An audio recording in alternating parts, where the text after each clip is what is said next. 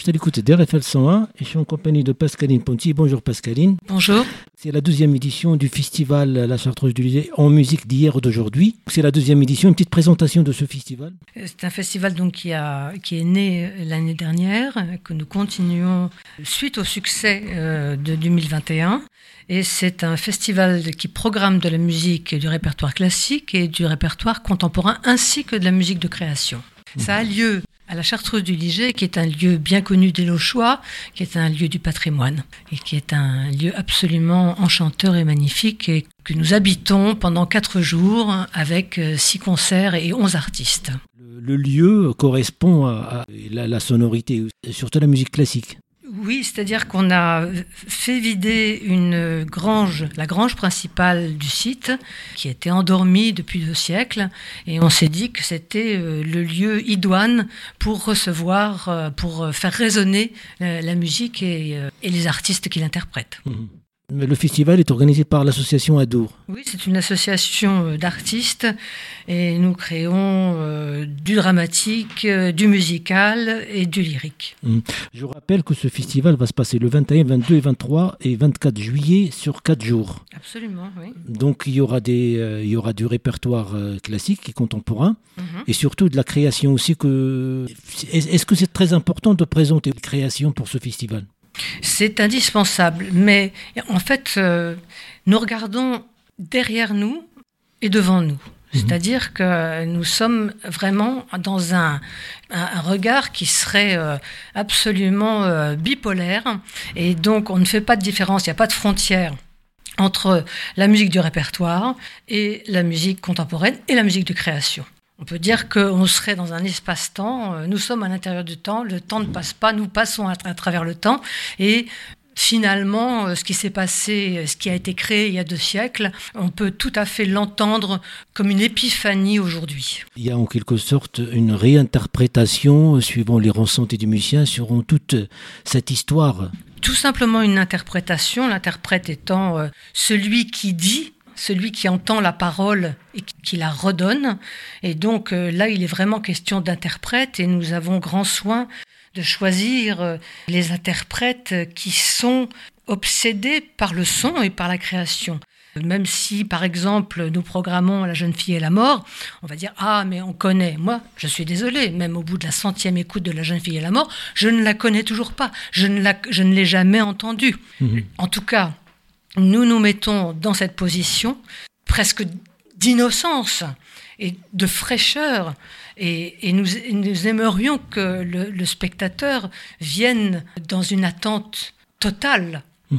comme on devrait être quand Est-ce que j'ai vu un arbre? Est-ce que je connais un arbre? Non, je l'ai mmh. jamais vu. À chaque fois, à chaque fois, ça se renouvelle. Et c'est comme ça que nous abordons en tout cas notre recherche des artistes et du répertoire. Mhm. Donc, euh, moi, je, en tout cas, je m'insurge et nous nous insurgeons contre le fait ah oui, oh, je connais par cœur. Non, euh, c'est des imbéciles qui ne connaissent rien par cœur. Mhm. Parce qu'à chaque fois, c'est un. Et ressentir aussi. Euh, c'est le absolument. On est, on est dans quelque chose de l'ordre du phénomène, du phénoménal. Mhm. Et ça doit être comme ça. Parce que, évidemment, il y a des gens qui vont jouer, des, des musiciens d'une manière, je dirais presque automatique, même s'il y a toujours un engagement dans la musique, c'est euh, consubstantiel à, mm. l'interprétation. Mm. Mais on, voit bien qu'il y a des interprétations différentes. Donc mm. il y a bien une raison, il y a bien une manière d'aborder d'aborder le, le son, l'engagement, comment on pose ses doigts sur le clavier, comment on pose l'archet, et qu'est-ce qu'on a dans la tête?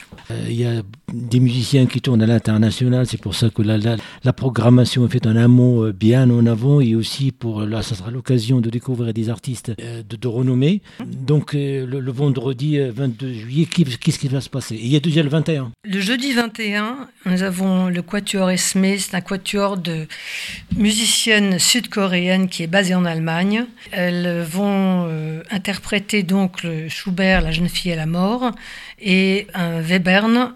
Et elles finissent par la grande fugue de Beethoven, qui est euh, une des dernières œuvres de Beethoven et qui est euh, comment dire, la grande question qui reste une grande question. Et ça rejoint ce que je disais auparavant. C'est-à-dire que là, on est au cœur du réacteur et on ne sait toujours pas ce qu'on entend quand on entend la grande fugue.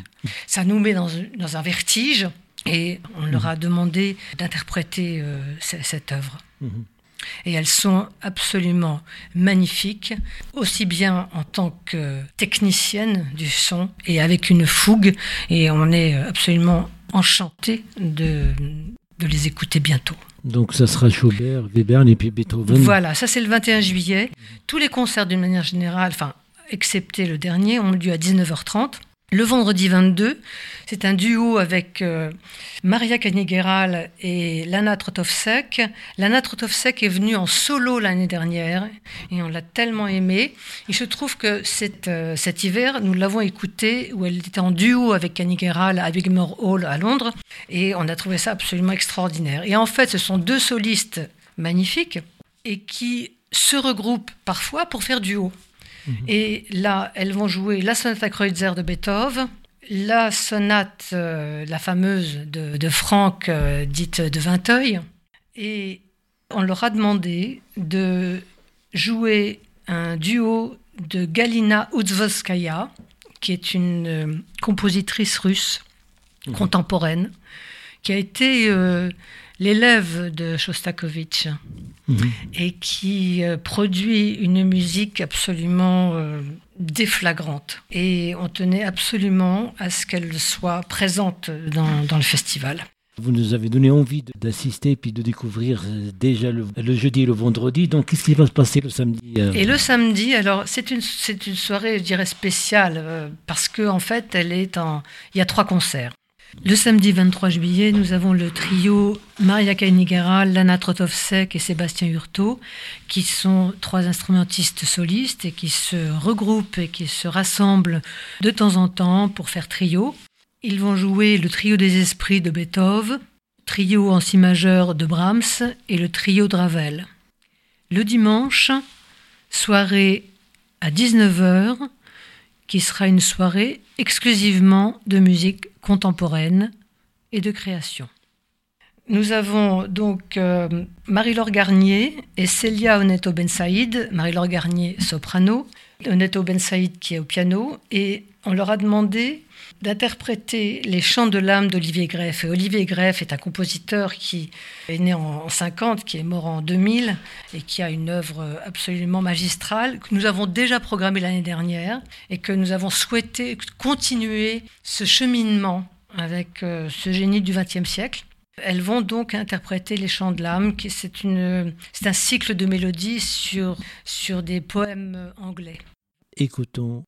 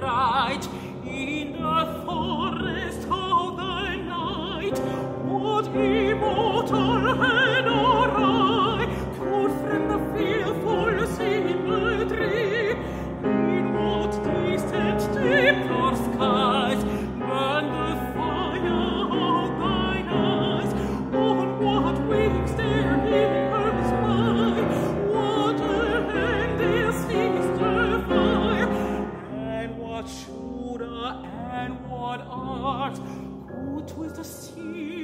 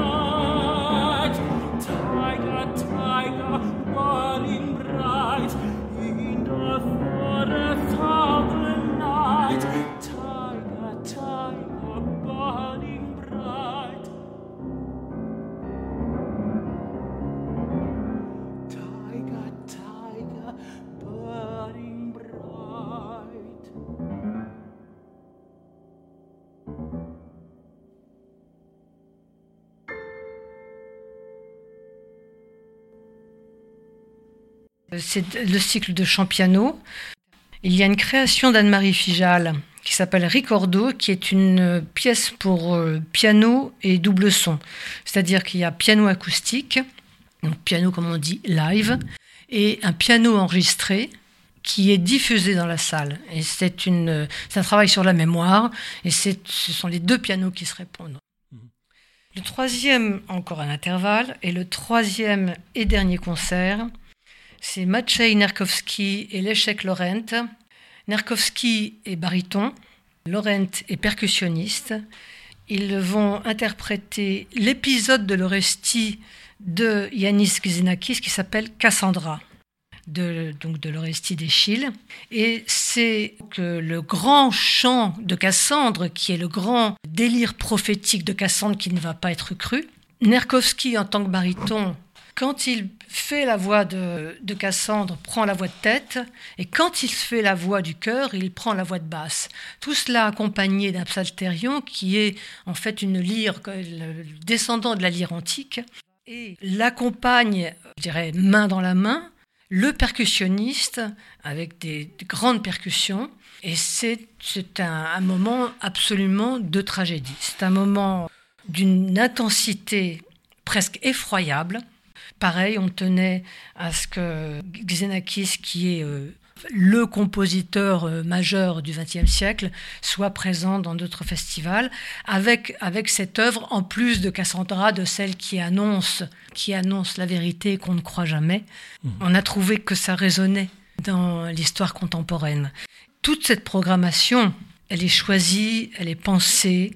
Nous avons voulu chaque œuvre parce que dans cette, euh, dans cette époque de satiété où personne n'a besoin de rien, euh, c'est une manière de créer un espace vide et aussi un espace d'éternité. Et comme l'éternité euh, n'est pas le monopole de la spiritualité, enfin de, des, chapelles, en toute, en toute modestie, nous espérons ouvrir l'espace, apporter de l'éternité et apporter euh, une consolation, même si, euh, comme dirait Stig Dagerman, notre besoin de consolation est inconsolable, mais justement replacer le spectateur dans un espace euh, ouvert et en même temps fermé, c'est-à-dire fermé au sens du sanctuaire, c'est-à-dire être à l'abri des bruits du monde pour peut-être mieux entendre le monde, en tout cas l'entendre avec toute sa tête ouverte et tout son cœur ouvert. C'est une proposition qui euh, est en osmose avec le lieu, il est en osmose aussi avec cette programmation qui est éclectique et aussi par rapport, euh, si je peux dire, comme quoi c'est un festival au féminin.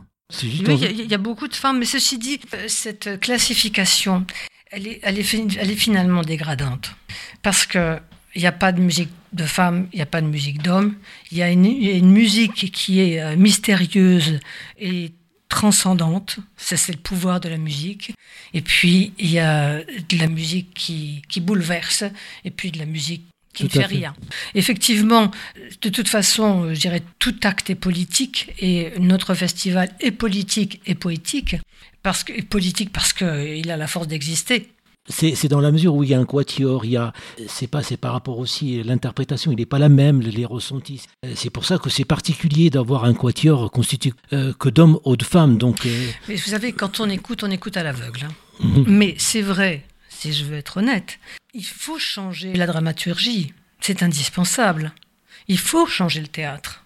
Mhm. Je parle de grand théâtre, de la représentation mondiale, de la représentation des gens.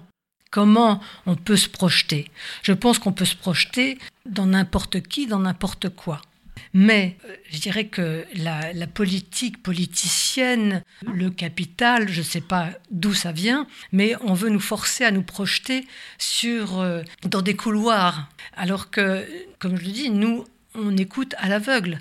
Maintenant, on s'est intéressé extérieurement, on s'est dit, ah, ce quatuor, il est formidable. Mais pourquoi il est formidable? Parce que ça joue, parce que quand, on, quand ça joue, on écoute et on arrête de faire quoi que ce soit. Mhm. Et qu'on est bouleversé. Peut-être qu'entre deux quatuors, je dirais, euh, de genres différents, ça, ça ne se pose pas comme ça. Et puis, cette classification femme-homme, on, on en a déjà parlé l'année dernière. Et je vous avais dit une chose, j'avais dit homme, femme, auvergnat. Pour moi, c'est pareil. Et qu'on fasse qu'on écoute à l'aveugle, tout qu'on écoute à l'aveugle. On écoute les textes à l'aveugle. Il n'y a pas une poésie de, femme, il n'y a pas une poésie, poésie d'homme. Je ne sais pas, c'est Emily Dickinson. Si on écoute la poésie, la poésie de Dickinson, qui peut dire, qui peut dire si les hormones sont mâles ou femelles? Je défie, je défie qui que ce soit. Mais le regard et le ressenti, l'interprétation, c'est de mon point de vue programmation, une constatation.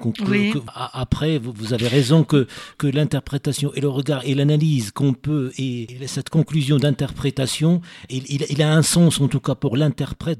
Mhm. la, musique, elle n'est pas, elle est pas hormonale. Mhm. Je ne crois mhm. pas. non, je ne crois pas. Nous, ce, ce qu'on cherche, ce sont des gens, des artistes, des musiciens qui soient allumés, qui soient euh, qui soient tellement obsédés par leur, euh, par leur geste, par leur interprétation, par leur idée de la musique, que toutes les barrières peuvent éclater.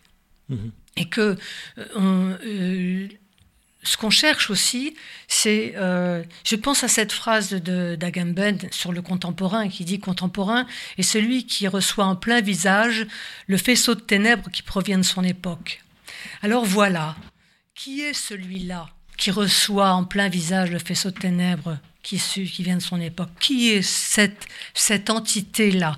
Ce sont ces, ces personnes-là, ces artistes-là, et je pense que l'artiste est en premier lieu un réflecteur de ce qui se passe, ou en tout cas, si ce n'est pas un réflecteur, ça peut être aussi quelqu'un qui soit comme le joueur de Hamelin, quelqu'un qui nous emmène ailleurs. Qui suit-on? Est-ce qu'on regarde le doigt qui montre la lune, ou est-ce qu'on regarde la lune? On va rester sur, sur cette conclusion qui est belle. Pour avoir plus d'informations, euh, est-ce qu'il y a un site internet? La chartreuse du Liget en musique.com. Vous êtes accueillis sur le site de la chartreuse. Avant et après le concert, il y a une cafétéria où vous pouvez vous restaurer, vous abreuver. Une librairie en partenariat avec la boîte à livres où nous avons choisi de manière euh, totalement arbitraire des œuvres qui ont lieu, lien de près ou de loin avec la programmation, qu'elles soient romanesques, techniques, littéraires, euh, de la bande dessinée également. Les gens peuvent s'asseoir dans le parc, nous avons installé des fauteuils. C'est très agréable, c'est une manière aussi de pouvoir profiter de ce lieu, je dirais un peu plus longtemps que qu'on ne le fait d'habitude, grâce au festival, de venir avant, de rester après.